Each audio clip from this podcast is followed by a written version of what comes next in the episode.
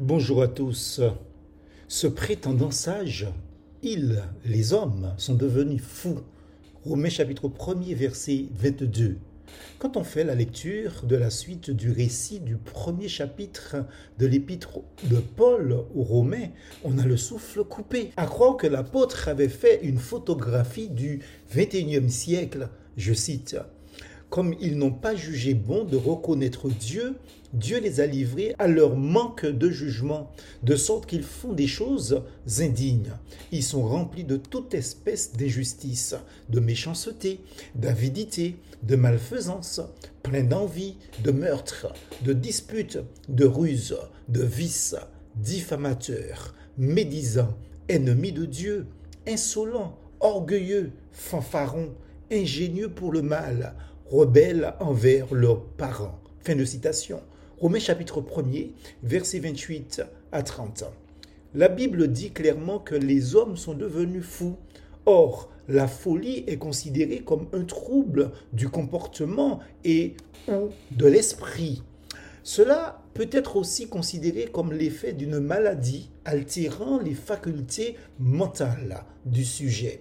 Voilà donc le diagnostic divin est tellement réel. L'homme est devenu fou, à tel point que lorsqu'on écoute un interlocuteur, on a vraiment des preuves réelles constatant leurs idées délirantes et récurrentes, leurs hallucinations sur leurs semblables et sur eux-mêmes, sur Dieu et la vie. Les hommes sont remplis de pensées mais désorganisées, avec des comportements très désorganisés. Ils sont pleins d'agitation en tous sens, et ceci à l'extrême. Bref, ils courent dans tous les sens, dans les rues des villes, des campagnes. Ils courent, mais ne savent pas où ils vont. Tels des fous, ils courent. Ils sont réellement donc devenus fous. Romains chapitre 1er, verset 22. Ainsi est l'homme dit moderne, entre guillemets. Oui, Dieu dit de lui qu'il est devenu fou, comme semble l'être en apparence ces fameuses fous-mi-fous fourmis folles de chez nous, dans le pays Martinique. Les hommes sont fous. Mais le pire de ces choses, c'est qu'on serait tenté de dire, ils ne savent sans doute pas ce qu'ils font, mode Jésus sous la croix du Golgotha, quoi. Luc chapitre 23, verset 34. Ah, ah, non, non, ils sont conscients de ce qu'ils font et de ce qu'ils disent, dit la suite du texte biblique et bien qu'ils connaissent le juste décret de Dieu selon lequel ceux qui pratiquent de telles choses méritent la mort, non seulement ils les font eux-mêmes, mais encore ils approuvent ceux qui les pratiquent. Romains chapitre 1er, verset 32.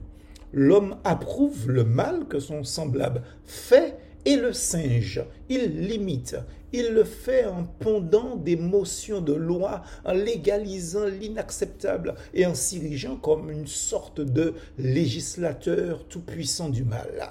Cela va très loin, puisqu'il menace tous ceux qui s'opposeront à ce qu'il considère comme une normalité morale, religieuse, voire culturelle et même cultuelle.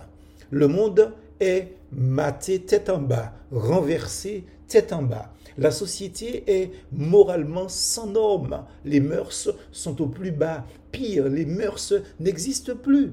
L'éducation des enfants qui, à la base, était censée être le socle de la société, est mise sous la touche par les dirigeants humanistes et sans normes, sans moralité. En bref, nous sommes aujourd'hui, messieurs et dames, dans une société où les normes ont disparu, ainsi que la notion d'autorité. Le droit est donc bafoué. Les enfants conduisent des adultes. L'homme s'habille tout nu et n'en a pas honte, à tel point qu'il danse de joie dans sa folie. En fait, c'est tout le temps le carnaval. En réalité, les valeurs sont tellement renversées que celui ou celle qui veut se vêtir normalement en est gêné tant la bassesse vestimentaire est devenue une sorte de règle à ciel ouvert. Donc oui, ils, les hommes, sont devenus fous. Tel est le constat divin en Romains chapitre 1er verset 22. Alors que nous étions 7 milliards d'habitants sur Terre en 2011, et que nous sommes arrivés à 8 milliards en 2023, disent les spécialistes hein, de la démographie mondiale. Aujourd'hui, en 2024, cette foule folle ou cette folle foule court vers sa perte, une perte sûre et certaine. Attention, les suiveurs y réfléchissent, mais grâce à Dieu, il existe un reste.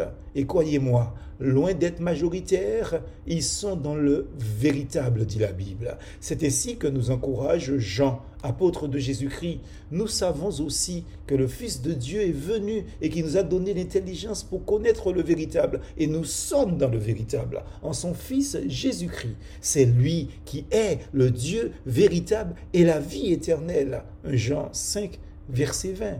Ainsi, nous ne ferons pas comme dit le proverbe martiniquais, c'est si l'on vend la poule penchée selon l'orientation du vent que la queue de la poule se penche. Non, nous ne ferons pas ainsi. Nous gardons la tête haute et marchons avec assurance. Mais plus que cela, nous courons tout à l'exemple de l'excellent apôtre vers le but pour remporter le prix de la vocation céleste de Dieu en Jésus-Christ. Philippiens chapitre 3, verset 14.